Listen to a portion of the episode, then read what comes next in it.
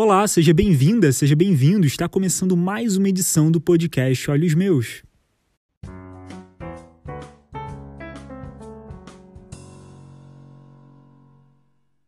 Olá, sejam todos muito bem-vindos ao podcast Olhos Meus. Eu sou Dolores Afonso e hoje em comemoração ao dia 27 de junho, que é o Dia da Pessoa Surdo-Cega ou o Dia da Surdo-Cegueira, mais conhecido, nós vamos receber então Alex Garcia, que é uma pessoa surdo-cega com doença rara e um ativista incessante dessa causa, em prol não só da inclusão, da acessibilidade, mas principalmente da autonomia e da independência da pessoa surdo-cega na nossa sociedade. Ele é uma pessoa que já representou os seus pares na ONU, em outros lugares do mundo, é pesquisador, estudioso dessa temática e trabalha nessa luta há muitos anos.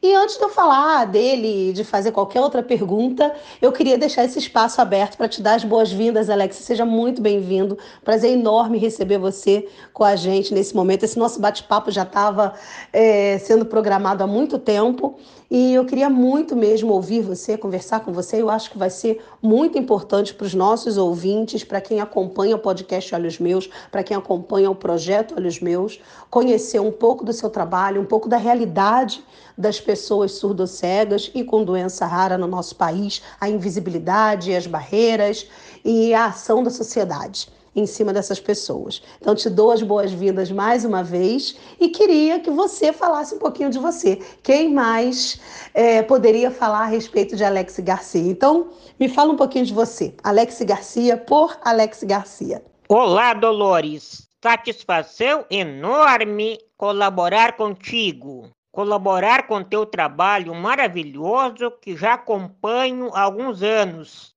Sou Alex Garcia pessoa surdo-cega com hidrocefalia e doença rara, osteogênese imperfeita, mais conhecida como ossos de cristal. Eu sou especialista em educação especial. Minha primeira graduação é para surdez e logo segui estudos na área da surdo-cegueira e múltipla deficiência. Bom, Alex, você é uma pessoa surdo-cega, com doença rara. Então me fala, como é que isso afetou e ainda afeta a sua vida? Exatamente, Dolores. Na realidade, a doença rara vem primeiro. Osteogênese imperfeita, mais conhecida como ossos de cristal. A osteogênese imperfeita, na verdade, é uma doença do colágeno, a proteína. Acho que todos sabem o que é. Isso pode afetar muitas partes, muitas funções do corpo humano. Falam ossos de cristal porque, em geral, a osteogênese afeta mais os ossos, mas pode afetar outros sistemas também. Eu tive muitas fraturas até hoje, estou com 45 anos, já tive mais de 50 fraturas.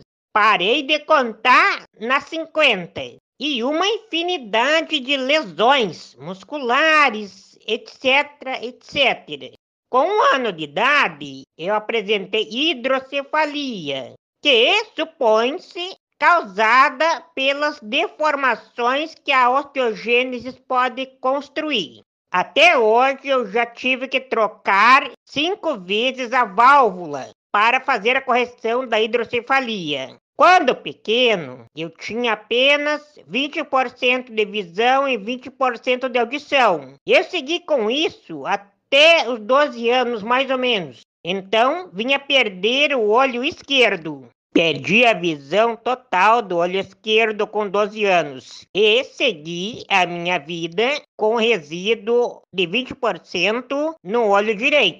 A hidrocefalia se manteve controlada por 27 anos. E isso me ajudou a percorrer, a fazer toda a minha caminhada educativa, até findar a universidade. Em 2010, mais ou menos, eu fiquei totalmente surdo e estou apenas com 1% do olho direito, da visão do olho direito. Ou seja, Apenas vultos, sombras, luzes e muito contraste. Eu uso algumas tecnologias no computador, ampliadores de tela com alto contraste. Assim estou seguindo. Por hora está tudo bem. Apesar disso, logicamente que ter ossos de cristal e ser surdo cego é uma coisa muito distinta por causa dos riscos que eu corro. Com a falta de visão, principalmente, eu estou muito propenso a acidentes. E se eu sofrer algum acidente, é provável que eu vou ter fratura. A minha vida sempre foi assim. Eu tive que ter uma grande capacidade de cuidado. Consegui vencer, estou vencendo. E chego aos 45 anos lutando. Eu não gosto muito dessa ideia de exemplo, de superação e tudo mais, mas você, se é que a gente pode pensar dessa forma, é uma das pessoas que eu conheço que mais me remetem a esse termo de uma pessoa exemplo de superação, porque você representa não só as pessoas surdo-cegas, que já são muito invisibilizadas na, na nossa sociedade, mas também a pessoa com doença rara, que é ainda mais invisibilizada na nossa sociedade. Eu queria que você falasse um pouco sobre a inclusão dessas pessoas, da pessoa surdo-cega e da pessoa com doença rara. Falando em relação à pessoa surdo-cega,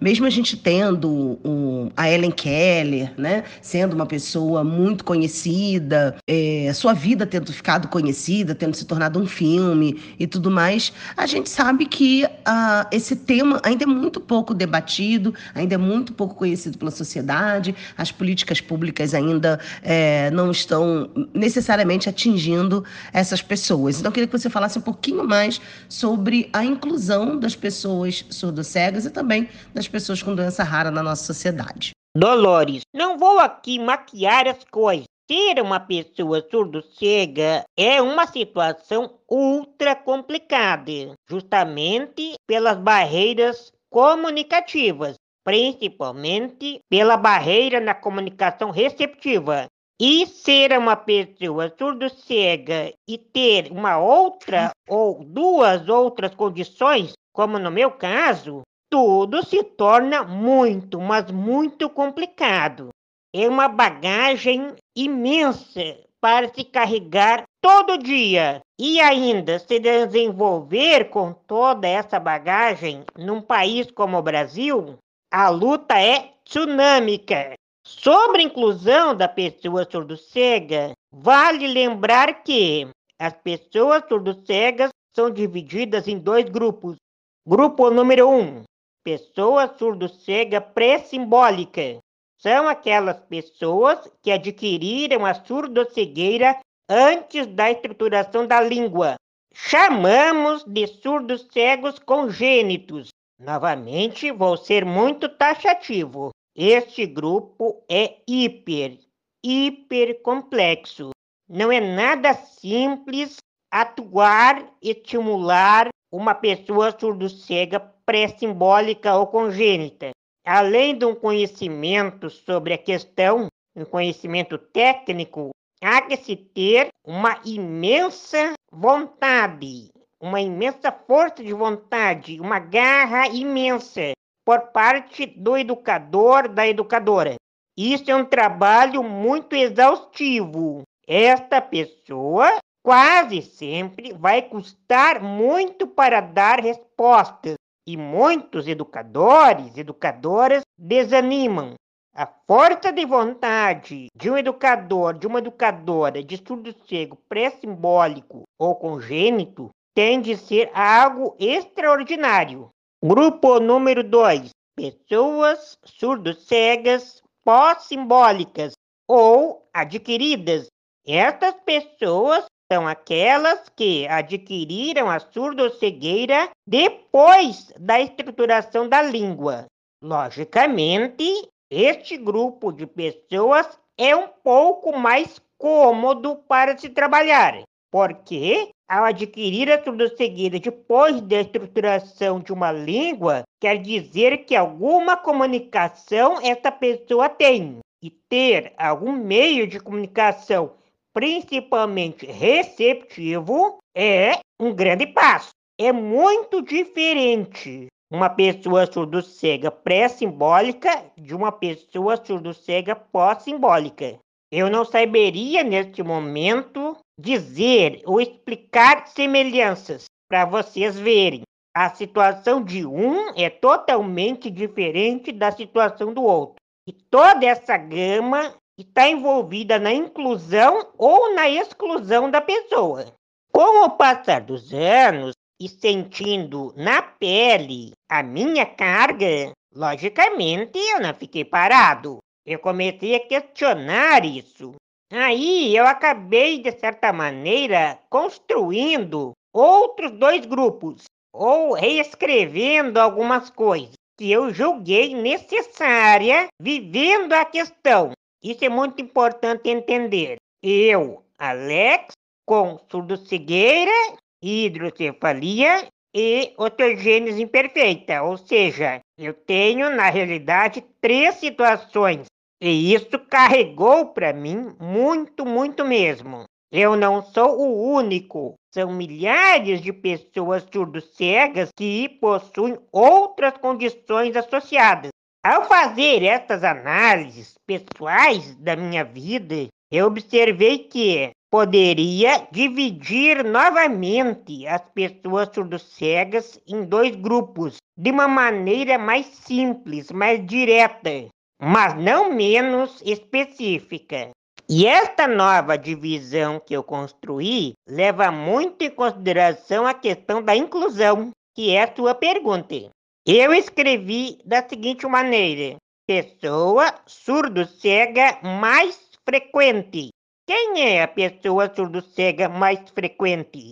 São aqueles surdos-cegos mais visíveis e de menor complexidade, Vou repetir: surdos cegos mais frequentes são aqueles mais visíveis e de menor complexidade.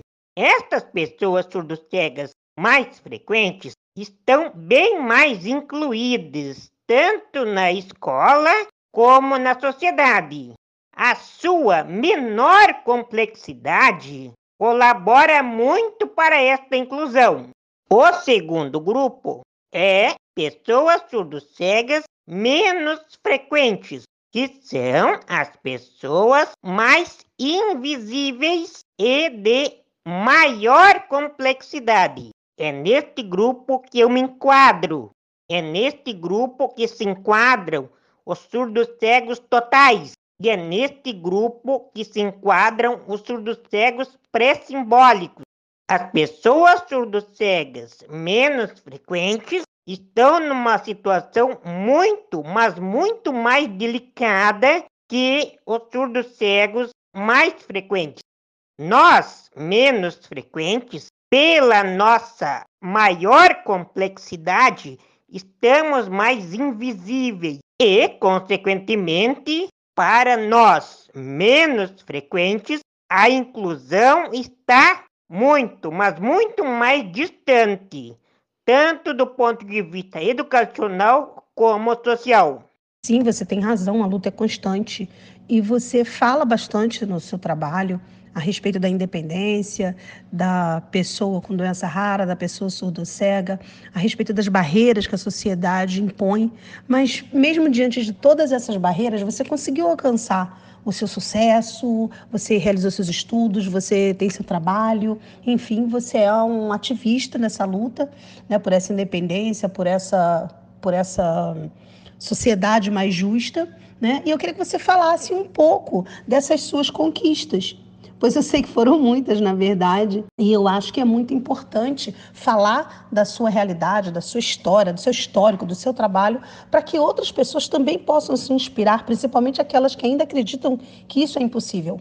Dolores, sozinho não é possível se desenvolver. Não com as minhas deficiências, não com as minhas barreiras. O que estou falando? A família é 60% de tudo. Tudo que eu conquistei, aonde cheguei, 60% depende e devo à minha família, à minha mãe e ao meu pai. Foi eles que dedicaram, deram a sua vida para o meu sustento, para os meus cuidados, enfim, tudo. 60% da vida dos meus pais foi para mim. Isso é importante entender. Com as minhas deficiências, com as minhas barreiras, limitações, é necessário ter uma família dedicada, sólida. Meus pais, quando eu nasci, pai com 19 anos, mãe com 17, pobres no interior do Rio Grande do Sul. Como eles conseguiram? Força de vontade, dedicação e entrega. Minha mãe disse uma frase para mim que jamais vai sair da minha mente. Ela disse: Alex, quando você nasceu, eu olhei para o teu pai e falei: o Alex é nosso e nós vamos cuidar dele, custe o que custar. E assim foi. Não existiu casa, carros, roupas, não existiu um bem-estar, não existiu nada de ostentação. Existiu tudo para mim. Tudo era para a subsistência e desenvolvimento do Alex. Assim foi. E assim seguiu até mais ou menos 15 anos de idade. Tive muito bons professores quando criança, mas eu ainda afirmo: pode ser que eles foram bons professores porque o meu pai e a minha mãe conversaram com eles. As pessoas Professores, professoras, amigos, amigas observavam a dedicação dos meus pais e sensibilizavam para isso. E a partir daí se juntavam para um esforço maior. Portanto, a afirmação é clara e direta. Pessoas surdo-cegas como eu, de maior complexidade, pessoas surdo-cegas menos visíveis, precisam da família, muito mesmo. Se a família falhar, nós estamos em uma situação caótica. Mas se a família for dedicada, guerreira, ajustada, temos uma boa possibilidade de desenvolver. Logo depois de eu adquirir um pouco de desenvolvimento, aí então eu mesmo estava sólido. Eu fui orientado pelos meus pais a observar a vida real, a viver a vida como ela é, de maneira humilde, mas efetiva. Assim, eu comecei a autossustentar o meu desenvolvimento. E aí vem a tua pergunta, as minhas conquistas. Sim, foram muitas. Tu citou o Prêmio Sentidos, tem outras tantas. Eu aprendi a romper paradigmas, Ainda faço isso. Eu gostei disso. Eu pensei comigo, eu sou um educador e eu tenho que ter ferramentas para educar as pessoas. E uma das minhas ferramentas é eu mesmo romper os paradigmas. E aí eu terei uma prova concreta do possível. E isso funcionou. Ainda funciona. As minhas conquistas, prêmios, etc., foram uma espécie de romper paradigmas. E eu uso isso até hoje para dar exemplo às pessoas. Se eu conseguir, você também consegue. Basta se dedicar, não se desviar. Eu uso um computador com ampliador de telas e também ampliadores no celular. Assim eu posso ler o que está ali, nem tudo, mas a maioria aproximando do olho direito. Mas tenho também dois aplicativos, dois app no celular, comunicadores que me ajudam. São ferramentas, são tecnologias que eu uso quando necessário. Porém, e quando eu não estou no computador? E quando eu não estou no celular? O básico é a comunicação receptiva. Como acontece a minha comunicação receptiva? Pela escrita na palma da mão. A escrita na palma da mão é um dos modelos de comunicação que os surdos cegos usam. Cada surdo cego tem o seu. Eu uso a escrita na palma da mão. O dedo indicador da pessoa é uma caneta. Imagina? E ela, com seu dedo indicador, escreve as letras de forma uma sobre a outra na palma da minha mão. Eu compreendo e respondo pela voz. Pronto, a comunicação está estabelecida. E assim eu vou orientar a pessoa. Mas as pessoas sabem disso? Não. Por isso, eu tenho que já chegar explicando. Olá, eu sou uma pessoa surdo-cega. Vou explicar para você como me comunico. Muita gente, quando eu falo isso, sai correndo.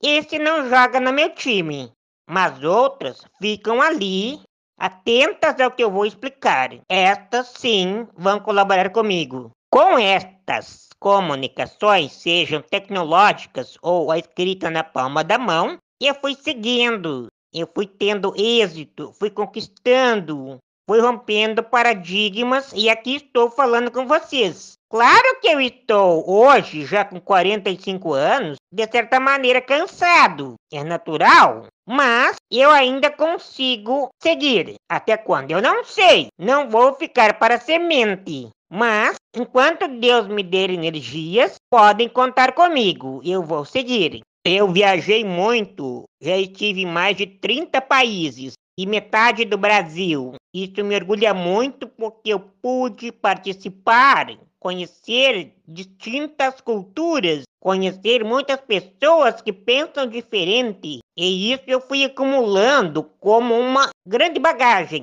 Uma altura que promovi foi viajar sozinho.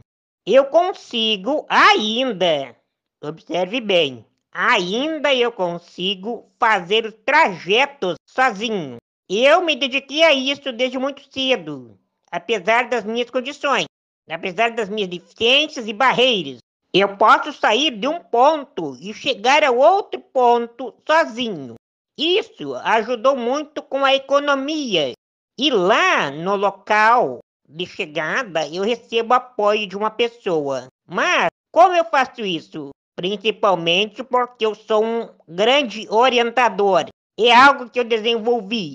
Eu posso orientar qualquer pessoa de moralidade elevada, é claro, a me ajudar. Sim, basta que a pessoa tenha paciência e boa vontade e seguir o que eu estou dizendo. Em poucos minutos, eu vou transformar essa pessoa em um guia intérprete, por exemplo, para mim. Observe bem. Logicamente, eu não sou mágico e nem vidente. Muitas pessoas seguem o que eu oriento e ainda assim não conseguem. Eu não consigo controlar as variáveis do mundo, mas ainda assim eu sigo com este pensamento. E aos poucos, as próprias pessoas vão entendendo isso, que elas devem buscar um ajustamento pessoal, individual, e assim as chances serão maiores. Eu desenvolvi muito essa habilidade de orientação e assim as portas se abriram. Claro que nada é fácil. Claro que nada vai cair do céu. Claro que eu tenho que me dedicar e estar concentrado, mas é o meio que eu construí. Ainda sobre tudo o que você tem produzido, todo o teu trabalho, me fala um pouco mais sobre a sua pesquisa pioneira para a localização de pessoas surdo-cegas no Rio Grande do Sul. Boa lembrança, Dolores. A pesquisa Surdo Cego Onde Estás foi desenvolvida por mim no ano de 2001, na minha especialização em educação especial, na Universidade Federal de Santa Maria. Pioneiríssima! Foi a minha primeira ruptura que promovi, porque esta pesquisa de campo para encontrar pessoas surdo-cegas no Rio Grande do Sul foi a primeira a ser desenvolvida no Brasil e na América Latina. A primeira desenvolvida no Brasil e na América Latina e, claro, desenvolvida por uma pessoa surdo-cega. Isso tem um grande valor. Não consegui bolsa, não consegui financiamento no Brasil. Nada. E eu era, sempre fui, um acadêmico humilde. Eu vivi na casa do estudante universitário, para você ter uma ideia. Excelente! Vivi ali cinco anos com grande alegria e satisfação, tranquilidade, tudo excelente. Fazia minhas refeições no restaurante universitário, igualmente bárbaro. Para mim, que fui criado na humildade, porém na efetividade, eu estava no lugar certo. Não conseguindo apoio no Brasil de nenhuma parte, solicitei ajuda da Federação Sueca de Surdos Cegos e prontamente fui atendido. Isso já faz 20 anos. Na época, os suecos me deram R$ 1.500. Exatamente. Apenas R$ 1.500. Mas foi suficiente para desenvolver a pesquisa. Eu encontrei na pesquisa 80 surdos cegos, se não me falha a memória, espalhados por diversas cidades do Rio Grande do Sul. Dolores, eu rompi tanto paradigma, mas as pessoas não valorizam isso. Como antes falei, muitos, muitos mesmo. Tudo mais ou menos fica no esquecimento, morre no esquecimento. Estão comigo, claro. Estão em meus escritos, claro. Mas, em geral, a sociedade não lembra disso e não quer lembrar disso. Nem mesmo os surdos cegos sabem disso. Há muita inveja, acredite nisso. Há muita inveja entre os surdos cegos. Há muita inveja entre as pessoas que trabalham com o surdo cego. E assim, as minhas rupturas, as minhas conquistas, quase sempre ficam no esquecimento. Para aqueles que têm uma visão mais crítica da realidade e do mundo, manter as minhas rupturas, manter as minhas conquistas no esquecimento é uma maneira de não movimentar os mecanismos. É para ficar tudo como está. E se algo mudar, mudar muito lentamente. Logicamente, eu estou falando que tem muita gente que ganha com a desgraça do outro. Creio que todos vocês já compreenderam isso. E se algo pode ter uma ponte para uma modificação mais acelerada, poderá ficar no esquecimento. Sei que além de tudo que a gente já conversou, você é escritor, então me fala um pouco dos seus escritos. E outra coisa, quero te deixar um convite. A gente gostaria do Projeto Olhos Meus de incluir as suas obras, seus textos e tal na nossa audioteca, assim que ela estiver disponível. Mas fica o convite, o que, que você acha? Na reação, eu sou o titular da coluna Espaço Aberto, 10 anos de colunismo. Com o surgimento com a chegada da pandemia, isso também teve uma parada. Então vamos ver como vai ficar isso daí. Mas 10 anos de colunismo foram muitas colunas escritas na reação. Além das minhas palestras no Brasil e no exterior, participação em conferências, cursos de formação de professores, escrever para mim é de fundamental importância através dos meus escritos, eu consegui chegar muito longe com meus pensamentos, realmente muito longe. É uma prática excelente para educar. Sempre digo isso a todas as pessoas. Se puderem, coloquem os seus pensamentos no papel. Isso é fundamental. O meu primeiro livro, publiquei em 2008, surdo-cegueira empírica e científica. Este livro tem uma pequena história. Quando eu oriento os professores, as professoras, logicamente há muitas leituras a se fazer. A surdo-cegueira é uma questão muito complicada e as leituras são muito importantes para dar um suporte, para ampliar as ações das pessoas.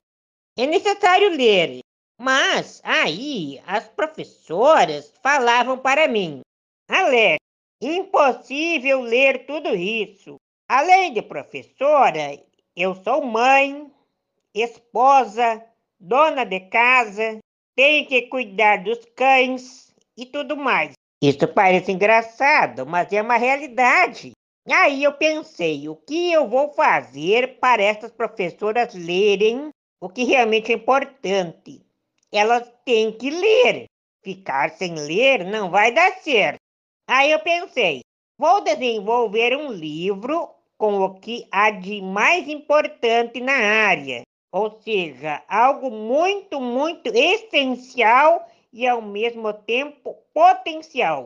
Eu vou mastigar um grande número de leituras e diminuir isso e fazer um livro pequeno e rápido, ligeiro.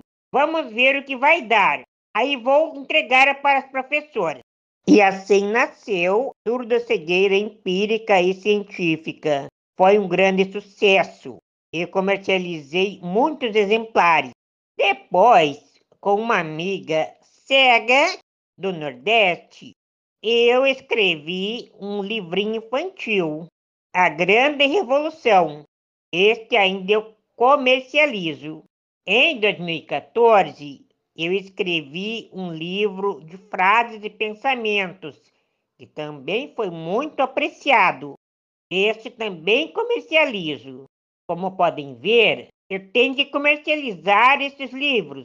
Eu tenho que vender meu peixe. Eu tenho que sobreviver. Escrever, para mim, é uma ação de sobrevivência. Eu comercializei e ainda comercializo muitos exemplares nas minhas palestras e nos congressos que participo.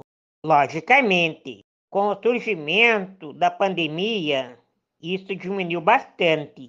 Tenho muita fé que tudo vai passar para que eu possa voltar a desenvolver meu trabalho livremente e assim aumentar um pouco minha renda com a venda dos livros.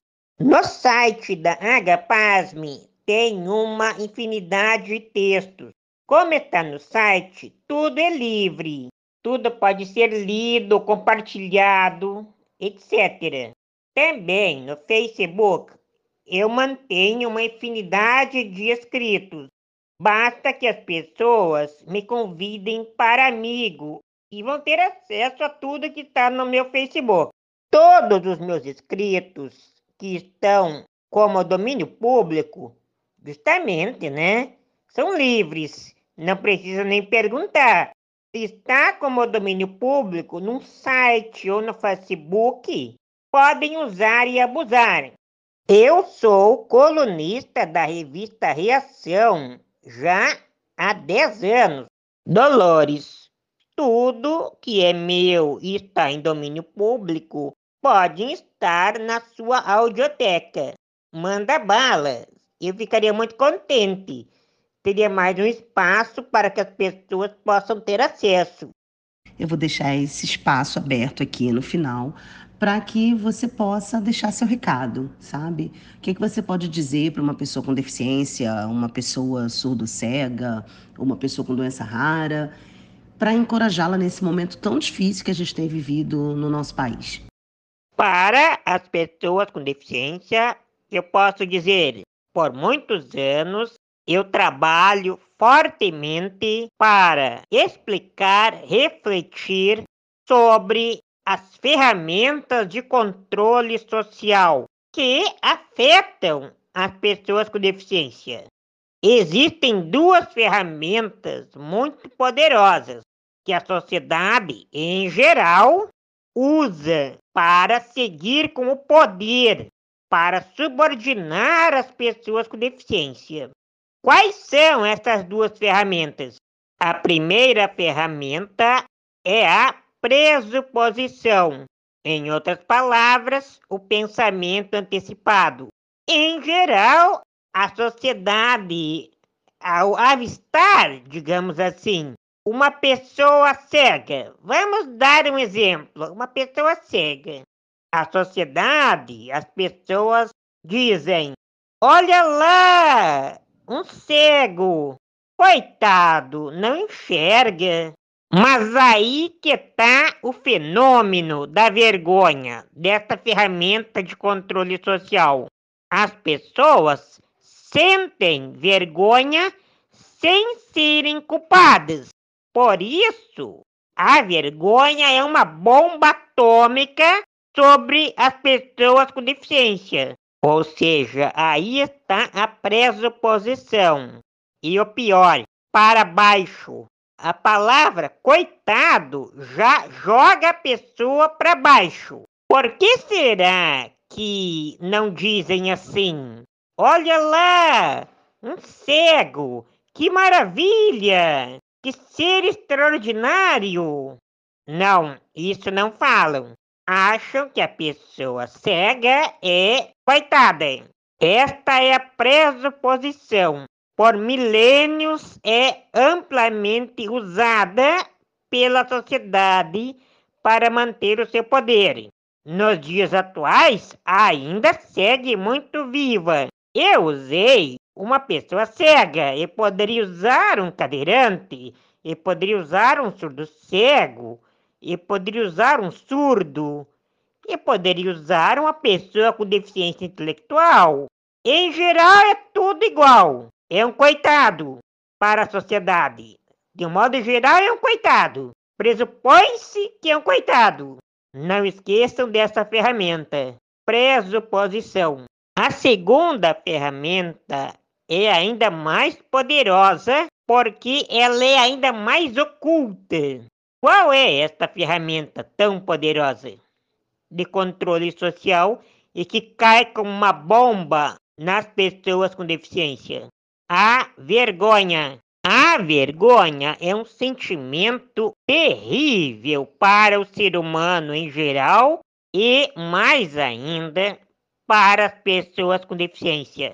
O problema da vergonha é o seguinte: as pessoas deveriam só sentir vergonha se são culpadas de alguma coisa.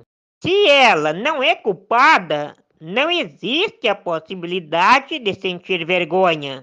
Por exemplo, eu, Alex Garcia, pessoa surdo-cega com hidrocefalia e doença rara.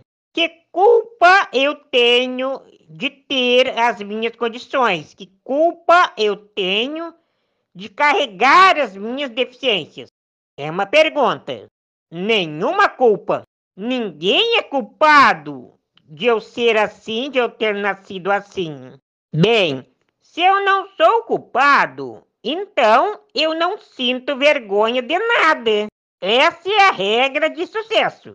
Porém, é difícil de acontecer isso. A pessoa com deficiência, no geral, não é culpada, mas mesmo assim ela sente vergonha de como ela é. E esta vergonha a faz ficar presa. Ela não se desenvolve, ela cria um medo terrível de avançar, de ser mais feliz ela mesma acaba colocando barreiras na sua frente, muito superioras das que ela já tem. Pessoal, nosso bate-papo está chegando ao fim, é, com muita tristeza. Alex Garcia, foi muito bom, foi um prazer enorme receber você aqui no podcast Olhos Meus. Foi um prazer muito grande mesmo, você não imagina. Esse bate-papo foi maravilhoso e eu acho que vai ser realmente muito enriquecedor para quem puder ouvir, para quem puder acompanhar esse nosso bate-papo. Então, fica um grande beijo, um grande abraço para vocês. Nossas portas estarão sempre abertas para novos bate-papos e sempre que você tiver um outro trabalho, uma outra coisa que você queira trazer para a gente, que você queira é, apresentar e divulgar e compartilhar com a gente, as portas estão abertas. Seja muito bem-vindo ao projeto Olhos Meus, ao podcast Olhos Meus e ficamos até a próxima. Beijo! Eu estarei sempre à tua disposição. Basta fazer contato, assim como estarei à disposição de todas as pessoas. Esse foi mais um episódio do podcast Olhos Meus. Se você quer conhecer um pouco mais do nosso trabalho, acesse as nossas redes sociais, olhosmeus.cefet. Estamos no Facebook, no Instagram e também no Twitter.